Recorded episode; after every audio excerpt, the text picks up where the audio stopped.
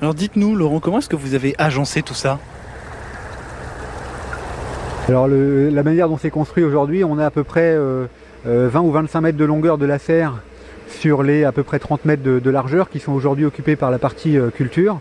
Donc là, ça se, passe sous forme de, bacs euh, qui font 1 mètre 20 de large et euh, entre 18 et 20 mètres de long, environ 30 cm de profondeur.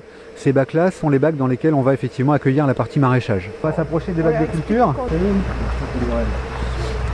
Donc le système c'est comme ça, comme j'expliquais tout à l'heure, on a des bacs qui font environ 1m20 de large et entre 18 et 20 mètres de long, environ 30 cm de profondeur, qui sont pleins d'eau.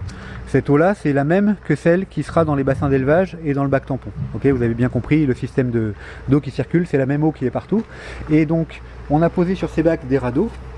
Et dans ces radeaux, on installe des petits pots de culture dans lesquels on a notre plante et puis des billes d'argile, hein, simplement pour la maintenir, pour éviter qu'elle se casse trop, la figure. Et les racines euh, des plantes vont traverser le petit pot qui est ajouré et donc pouvoir se nourrir des minéraux qui sont dans l'eau. Et donc au fur et à mesure de leur croissance, les légumes, donc là en l'occurrence c'est de l'oseille et puis du persil, ou de la coriandre peut-être, sont euh, capables de développer leur système racinaire pour pouvoir prendre les minéraux dans l'eau. C'est évidemment pas du tout les mêmes racines que ces mêmes végétaux feraient étaient en pleine terre.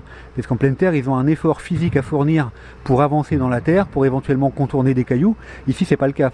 Il n'y a pas d'effort à fournir. Donc, c'est des racines qui sont beaucoup plus fines.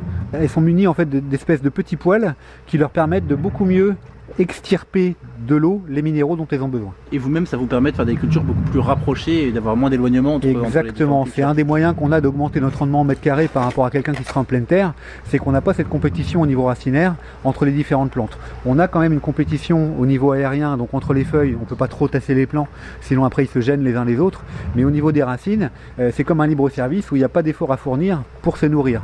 Donc ça permet effectivement de rapprocher beaucoup plus qu'en pleine terre des- des plants.